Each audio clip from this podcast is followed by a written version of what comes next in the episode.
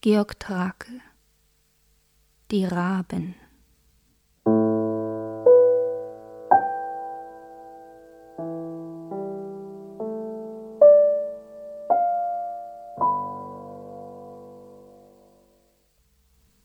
Über den schwarzen Winkel hasten am Mittag die Raben mit hartem Schrei. Ihr Schatten streift an der Hirschkuh vorbei und manchmal sieht man sie mürrisch rasten. Oh, wie sie die braune Stille stören, in deren Acker sich verzückt, wie ein Weib, das schwere Ahnung berückt.